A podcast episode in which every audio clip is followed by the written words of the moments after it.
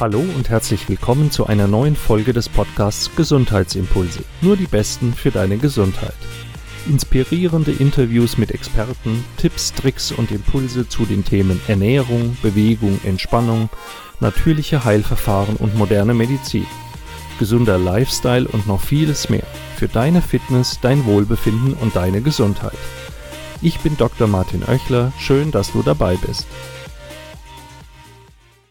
In der heutigen Folge dreht sich alles um das vegetative Nervensystem und die Folge ist auch für mich in gewisser Weise ein Experiment. Ich möchte dir den Zusammenhang von Körper und Geist näher bringen und um das zu verstehen, ist es wichtig, bestimmte physiologische Abläufe im Körper einfach zu kennen. Immer wieder ist im Zusammenhang mit Gesundheit, mit Krankheit, mit Symptomen, vom vegetativen Nervensystem die Rede, von sympathisch und parasympathisch. Und ich habe oft den Eindruck, dass viele medizinische Laien gar nicht so ganz genau wissen, was es damit überhaupt auf sich hat. Deshalb ist diese Podcast-Folge eine kleine Aufklärung oder auch Nachhilfestunde in Biologie bzw. Physiologie und ich bin gespannt, wie das bei dir ankommt ob du häufiger Podcast-Folgen in der Art hören möchtest oder ob dir das zu theoretisch oder zu banal ist. Ich freue mich natürlich, wenn du mir zuhörst und auch wenn du schon weißt, was das vegetative Nervensystem ist, dann erfährst du eventuell Dinge, die du bisher noch nicht wusstest, Interessantes und hoffentlich auch Unterhaltsames. Wenn du bisher gedacht hast, das Gegenteil von sympathisch sei unsympathisch oder aber Interessantes rund um deine Nerven erfahren möchtest, was das vegetative Nervensystem überhaupt ist, was es mit Gesundheit, Krankheit und Stress zu tun hat und warum es für die Heilung so wichtig ist, dann freue ich mich, wenn du mir weiter zuhörst. Vielleicht hast du beim Arzt schon mal von einer vegetativen Reaktion gehört. Im Zusammenhang mit Stress wird das vegetative Nervensystem erwähnt. Wer sich mit Naturheilverfahren beschäftigt, wird immer und immer wieder mit dem vegetativen Nervensystem konfrontiert. Also, was ist das überhaupt? Das vegetative Nervensystem. Es ist der Teil des Nervensystems, der die inneren Organe steuert und unwillkürlich agiert, das heißt von unserem Willen nicht beeinflussbar ist. Der Teil des Nervensystems, der völlig automatisch arbeitet dass das nicht so ganz richtig ist und wir sehr wohl das eine oder andere beeinflussen können und das sogar für unsere Gesundheit nützlich sein kann, das will ich dir erklären. Bevor ich theoretisch werde, das soll hier ja keine Physiologie-Vorlesung werden, erzähle ich dir eine Geschichte und ich würde dich bitten, lass dich mal darauf ein. Hör zu, stelle dir die geschilderte Situation vor, in deiner Fantasie und achte dabei einmal auf deine Empfindungen, deine körperlichen Reaktionen. Anhand dieser Geschichte und deiner Reaktion lässt sich einiges zum vegetativen Nervensystem viel einfacher verdeutlichen. Also stell dir bitte einmal Folgendes vor. Du gehst im Wald spazieren, die Sonne scheint zwischen den Bäumen hindurch, die Temperatur ist angenehm, ein schöner Sommertag im Wald. Du spürst die Wärme, und doch ist es im Wald angenehm kühl, du hörst die Vögel zwitschern, ganz leise den Wind in den Blättern der Bäume rauschen, du bist total entspannt. Rechts plätschert ein kleiner Wasserlauf, links ist ein Dickicht mit dichten Hecken und Baumwuchs, wo du nicht hineinschauen kannst, und Bumm! Ein ausgewachsenes Wildschwein rennt direkt auf dich zu. Erst in letzter Sekunde, bevor es dich über den Haufen rennt, biegt es ab und verschwindet wieder in dem Dickicht, aus dem es gekommen ist. Und, warst du erschrocken? Schon beim Zuhören? Entschuldige bitte. Ich darf dich erinnern, du bist nicht im Wald, du hörst den Podcast. Ich habe dir lediglich eine kleine Geschichte erzählt. Und selbst wenn du jetzt nicht wirklich erschrocken warst, in dem Moment, in dem etwas Ungewöhnliches passiert ist, in dem Moment, in dem du aus deiner Fantasie gerissen wurdest, durch meine laute Stimme, durch das Bumm, und sei es nur in feiner Fantasie, in diesem Moment atmest du schneller, dein Herzschlag beschleunigt sich, deine Pupillen werden weiter, du fängst an zu schwitzen, vielleicht hast du gezuckt, jedenfalls spannen sich deine Muskeln an, deine Nackenhaare stellen sich womöglich auf. Oder hast du Gänsehaut bekommen? Wenn die Situation jetzt wirklich passiert wäre, also wenn du wirklich im Wald gewesen wärest, Eventuell wärst du weggerannt oder du hättest geschrien oder dich darauf eingestellt, das Wildschwein irgendwie abzuwehren. Der Gedanke zu kämpfen ist komisch, aber zumindest hättest du eine Abwehrhaltung eingenommen. Tiere machen das auch. Entweder sie flüchten, sogenannte Fluchttiere, die immer, wenn es brenzlig wird, abhauen, Hasen, auch Pferde sind Fluchttiere. Oder Tiere fangen an zu kämpfen. Hunde, Raubtiere sind eher darauf, von Natur aus darauf abgestellt, anzugreifen, wenn es gefährlich wird. Und manche Tiere, die stellen sich dann in gefährlichen Situationen sogar tot. Man denke hier mal an einen Igel, der sich einigelt. Die Flucht- oder Angriffsreaktion, die laufen immer nach dem gleichen Muster ab. Bei Tieren wie bei Menschen. Wenn du in eine Gefahrensituation kommst, dann nehmen deine Sinnesorgane, deine Augen, deine Ohren, deine, dein Tastsinn erkennt irgendwas Gefährliches. Dein Gehirn erkennt die Situation als fremd und als bedrohlich und in hoher Geschwindigkeit wird diese Situation in deinem Gehirn mit Erfahrungen aus der Vergangenheit verglichen und wenn das als, als gefährlich, als Notfallsituation erkannt wird, dann drückt dein Gehirn den Notfallknopf. Du denkst jetzt nicht bewusst, sollte ich vielleicht mal schneller atmen und meinen Bizeps anspannen, sollte ich jetzt wegrennen? Nee, du machst es einfach automatisch. Und diese Reaktion, mit der dein Gehirn den Rest deines Körpers steuert, das läuft über ein Highspeed-Datennetzwerk deines Körpers. Und dieses Netzwerk, mit dem das alles so schnell in deine, in deinen Körper, in deine Organe geregelt wird, das ist das vegetative Nervensystem die Erregung, die Anspannung, die Fähigkeit zu kämpfen oder eben wegzurennen, man nennt das auch die Fight-or-Flight-Reaktion, das wird von dem Teil deines Nervensystems gesteuert, den man den Sympathikus nennt. Deswegen nennt man den Sympathikus auch der Erregungsnerv. Er führt zu maximaler Anspannung. Wie geht das?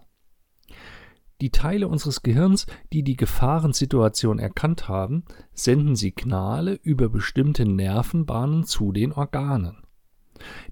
Diese Nervenbahnen, ich sagte dazu, das sind Highspeed-Informationssysteme.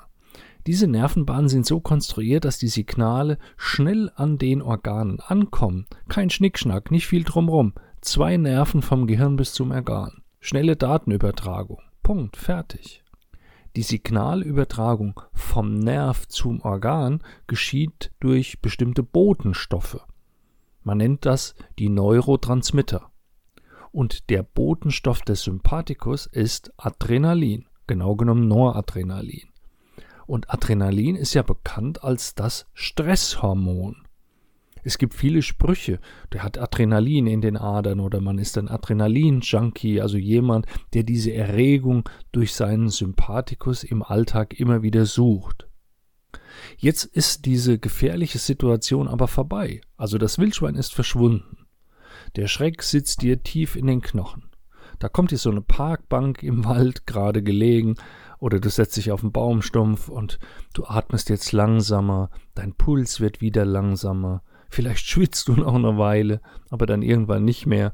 Deine Pupillen werden wieder kleiner, dein Mund ist nicht mehr so trocken und vielleicht musst du jetzt aufs Klo.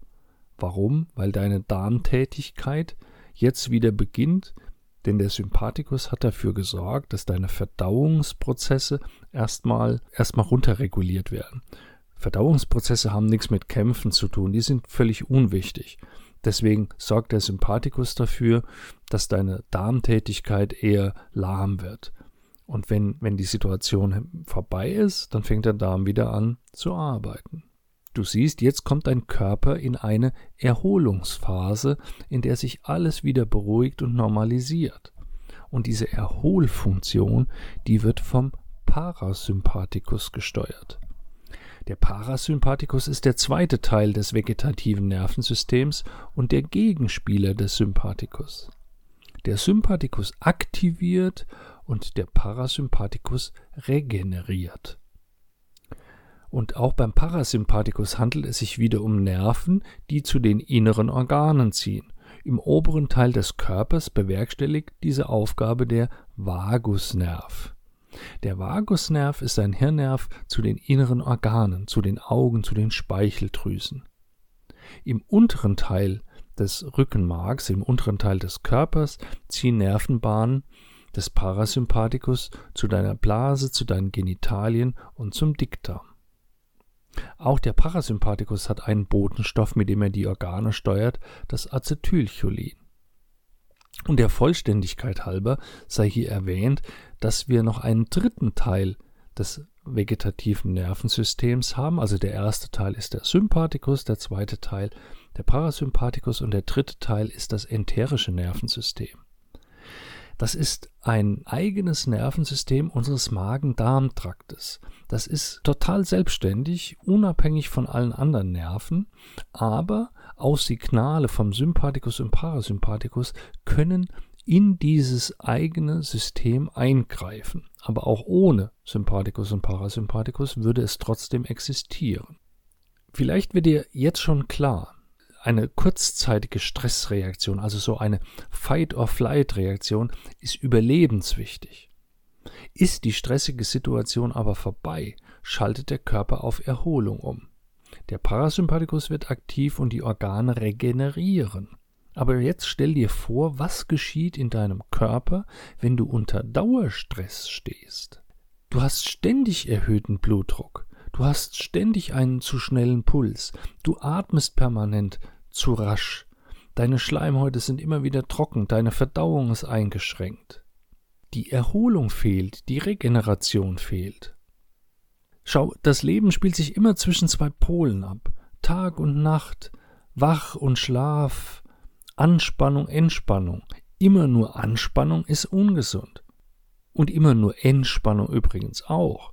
Ohne die sympathische Reaktion, ohne die Alarmreaktion sind wir auch nicht lebensfähig. Es kommt also wie so oft auf die richtige Balance an. Entspannungsverfahren, also Techniken, die wir einsetzen, damit wir uns entspannen können, beruhen oft auf einer Aktivierung des Parasympathikus, des Erholungsnervs. In diesem Zusammenhang wird oft wieder der Nervus vagus, der Vagusnerv erwähnt, man spricht dann auch wirklich vom Ruhenerv.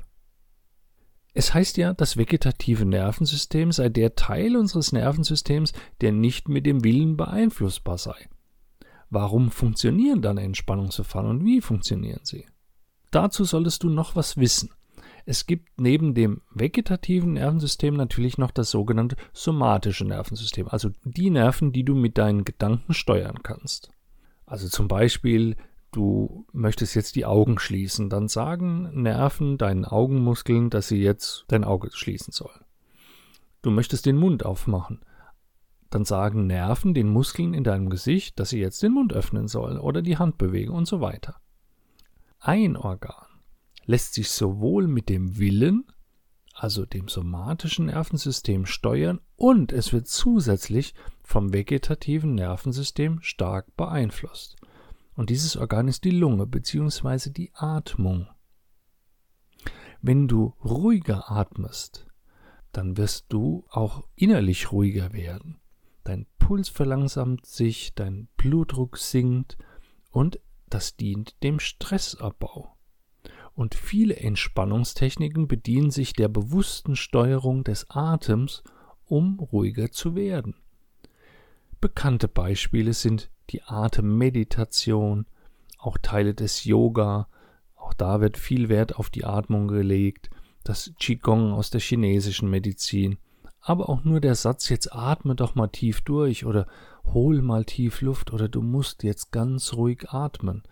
Das sind Sätze aus dem Alltag, die wir alle schon gehört haben, wenn es darum geht, ruhiger zu werden. Aber jetzt verstehst du vielleicht, wie das funktioniert.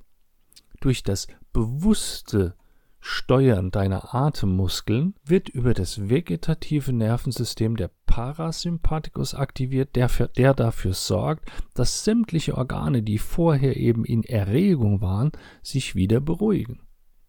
Am Beispiel mit dem Wildschwein wird eine menschliche Besonderheit aber auch nochmal deutlich. Wir müssen eine Situation noch nicht mal real erleben, es genügt schon die Vorstellung, um eine Stressreaktion auszulösen. Und umgekehrt genügt auch die Vorstellung, eine Entspannungsreaktion auszulösen. Jetzt werden wir Menschen in der modernen Welt selten von einem Wildschwein angegriffen, aber wir haben ständig bedrohliche Situationen im Alltag.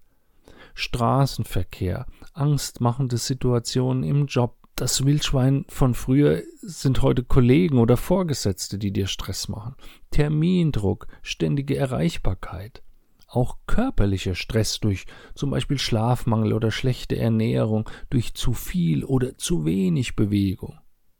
Das sind jedoch nicht nur tatsächliche Stressoren, also Auslöser von Stress, die von außen auf dich einwirken, so wie das Wildschwein ein tatsächlicher Stressor ist sondern oft entsteht der Stress nur in unserem Kopf. Durch die Vorstellung, ich muss erreichbar sein, oder der Kollege, der will mir irgendwas Böses, oder der Chef verlangt zu viel von mir. Oft wissen wir ja noch nicht einmal, ob das stimmt. Wir glauben es nur, wir bilden uns nur ein, dass das so sei. Auch dadurch, allein durch diese Gedanken entsteht Stress mit erhöhtem Adrenalinspiegel, mit schnellerer Atmung, schnellerem Herzschlag, hohem Blutdruck und so weiter. Und jetzt verstehst du auch, warum durch ständigen Stress eben viele Krankheiten entstehen. Der gesamte Stoffwechsel wird viel mehr beeinflusst, als wir glauben. Im Übrigen auch Allergien, chronische Entzündungen, Nervenerkrankungen, vieles mehr. Man weiß heute, dass alle diese Erkrankungen, die man ja auch so als Volkskrankheiten bezeichnet, dass die ganz viel mit Stress und dem dadurch ausgelösten Stoffwechsel in unserem Körper zu tun haben. Deshalb kümmere dich um deinen Parasympathikus. Dein Sympathikus ist ohnehin ständig aktiv. Die Atmung spielt eine große Rolle. Atemmeditation, achtsame Entspannung und auch Methoden, die die Vorstellung nutzen. Sowas wie Traumreisen, autogenes Training, Trancen, Meditation, Achtsamkeitstraining. All das dient dazu, deinen Parasympathikus zu aktivieren und für Erholung zu sorgen, als Gegenspieler von dem sympathischen Nervensystem, was immer wieder Adrenalin in deinen Körper pumpt und dafür sorgt, dass alles auf Hochtouren läuft. Manchmal ist das wichtig, in wirklichen bedrohlichen Situationen lebenswichtig, aber wir haben viel zu viel davon, deswegen ist die Entspannung so wichtig. Soweit das, was ich dir heute zur Funktionsweise des vegetativen Nervensystems in dieser Podcast-Folge sagen wollte. Ich werde in zukünftigen Podcast-Folgen ganz sicher darauf zurückkommen und vielleicht auch besprechen, wie du dafür sorgen kannst, dass Entspannung gelingt, wie die genannten Methoden im Detail funktionieren, wie du sie anwenden kannst und so weiter. Also sei gespannt. Das war's für heute. Vielen Dank, dass du mir bis hierhin zugehört hast und nochmal die herzliche Bitte, schreib mir in die Kommentare, wie du eine solche Folge findest, ob du mehr davon willst oder ob das gar nichts für dich war. Wenn es dir gefallen hat, dann freue ich mich wie immer, wenn du die Folge teilst mit Freunden, die das auch interessieren könnte, wenn du mir in die Kommentare schreibst, wenn du mir eine 5-Sterne-Bewertung auf iTunes gibst und so weiter. Du kennst das alles. Ich freue mich, wenn du mir nächste Woche wieder zuhörst. Bis dahin bleib gesund. Dein Martin Oechler von gesundheitsimpulse.com.